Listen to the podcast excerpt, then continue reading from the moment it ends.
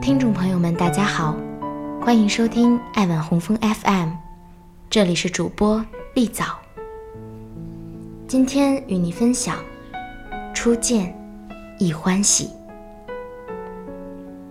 不论你是青葱少年，或是双鬓老者，这世上总有一个人令你一眼倾心，总有一座城令你一眼沉迷。恰巧初见，我们相遇；恰巧欢喜，我们相拥到底。你有没有这样的经历？在琳琅满目的货柜旁疾走，却突然为了一支笔、一个本、一件衣服、一阵香气而驻足回眸；漫步在岳麓山下。突然因为一片飘落的枫叶，满心欢喜，感谢这世界带给你的小惊喜；又或者是在人头攒动的街角，一眼看到迷人的嘴角而心生慕意。这世界总是这样充满惊喜，也总是这样耐人回味、追寻。你喜欢味蕾初次品尝的新鲜刺激。喜欢手指初次触碰的意外惊喜，喜欢心里初见他一眼的跳动的声音，还有那岳麓山下爬满墙壁的爬山虎，像极了你喜欢的味道浓浓的抹茶粉。人生总是这样，在初见中熟识，在初见中成长。只是可贵的是，我们能在初见时便欢喜。感恩是你。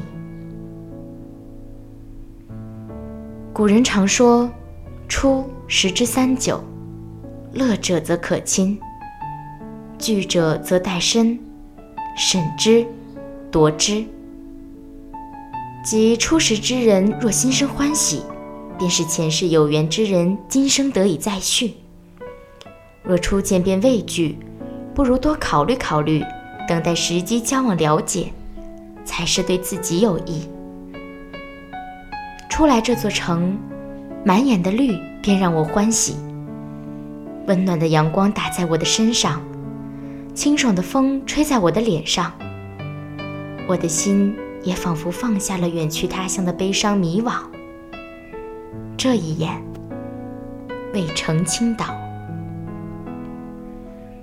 初见相遇，相遇欢喜。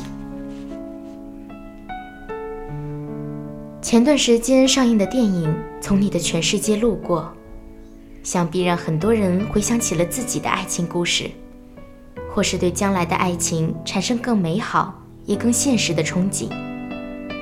于我而言，感触良多。电影一开场，我就觉得好美。雨中的重庆小城。在偏黄又厚重的色调中，显得亲和又充满故事。因为爱情观的不同，小荣放弃了沉默。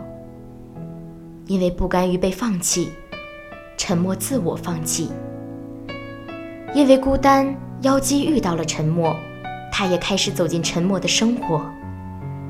因为同样孤单，沉默接受了有妖姬的生活。虽然妖姬天生胆小，但她其实很勇敢，永远不会反击别人对自己的伤害，但是却不允许别人对沉默有半点伤害。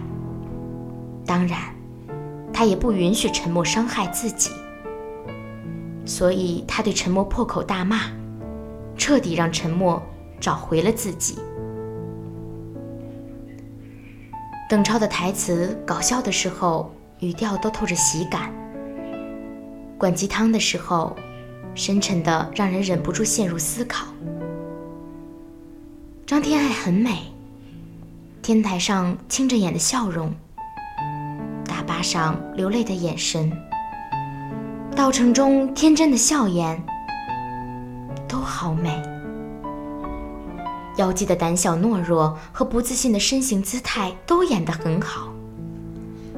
我特别喜欢她在雨中撑着伞。第一次跟沉默对话的场景，站在空荡荡的街上，雨滴洒落在雨伞面上，每一帧都是画。猪头和燕子的爱情让人不相信爱情，因为他把所有都给了燕子，甚至自己的人生就是为了燕子而活着。燕子就是猪头的全世界，所以当燕子真的要离开了，一直装着坚强的猪头崩溃了，世界没了，还怎么活？疯了一样的，突然追着燕子的车撕心裂肺的大喊，从没想过有一天会被小月月给弄哭了。告诉全世界他对燕子的爱，可是燕子头也不回的从他的全世界路过了，真的只是路过了。所谓八年长跑，其实一直是猪头一个人的长跑。本来是好好的爱情，却成了一厢情愿。燕子从猪头的生活中消失了，猪头却开始追寻着燕子走过的脚步，开始了自己的生活。可他的世界还是燕子。毛十八和荔枝，打下“毛十八”这三个字，我就想起，对于爱情，他和猪头没有什么不同，可以把一切都给对方，眼睛里只有他的他。只是比猪头幸运的是，荔枝从头到尾也爱着毛十八，比猪头。不幸的是，他再也不能跟荔枝相见。他说：“我要给荔枝最好的生活。”他说：“你怕回不来，所以不敢出远门。”他说：“只要太阳照常升起，导航仪就永远有电。”他说：“我会在这个导航仪里面。”一直陪着你。他说：“你千万不能有事。”他说：“我保护你。”他说：“因为是最蓝的天，所以你是我的天使。”他说：“下次我们来到城，是我们的一周年，还是带着小宝宝？”他说：“荔枝，我爱你。”我爱你，我爱你，你可以嫁给我吗？毛十八就是个木讷的理工宅男，但是他把所有的智商都用在了给荔枝快乐上。杂乱的维修店，仿佛童话故事里的小木屋，每个地方都有十八对荔枝的爱。荔枝说：“十八求婚抠。”只说一句话，十八就说了好几遍的“我爱你”。两人拥抱在一起，美好的跟童话故事一样。毛十八说要保护荔枝，影院里的人都笑了。可当毛十八为了荔枝受了那一刀后，所有人都发出了倒吸的惊讶的叫声。童话故事变成了黑童话。好好的爱情，却成了生离死别。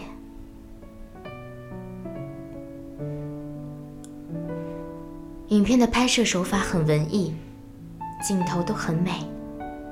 平常普普通通的生活，表达了丰满的市井小巷。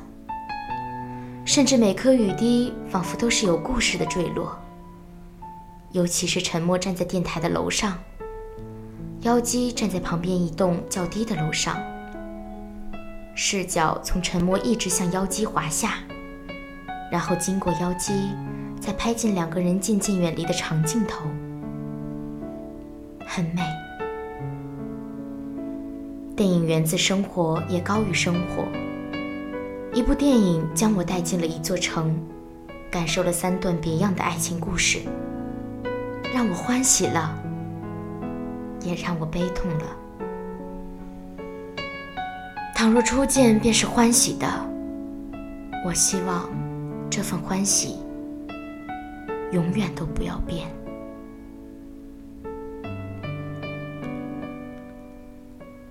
耳畔之边，初闻即欢；十城之界，初见即现。知人之心，初结即永远。我祝福你能在一座城里拥有一个初见便欢喜的人，拥有一段初见便永生不忘的故事。不论关于成长、学习、工作，还是爱情。感谢收听爱文 FM，这里是主播丽早。想永远和你分享耳边故事的人。